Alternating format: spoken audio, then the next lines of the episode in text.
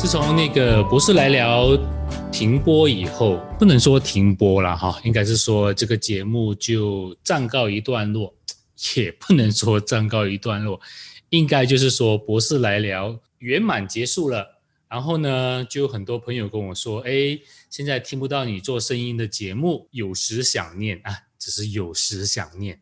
然后我就觉得，嗯，也好，借这个机会呢，我要做一个自己单人的小视频节目。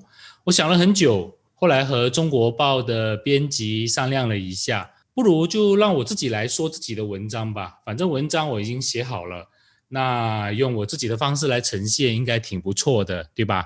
所以这就是这个栏目有点意思的由来。有点意思呢，首先会在中国报首播。文字也在中国报首刊过后呢，我再把相关的视频上载在我个人的脸书，还有我个人的 YouTube 以及相关的 Podcast 平台啦。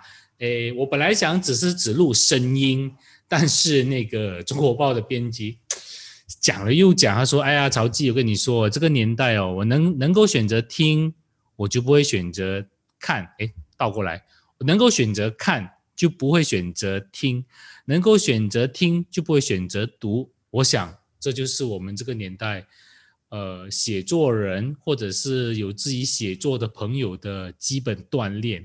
除了要会写之外，还要会自己把自己的文章给说出来。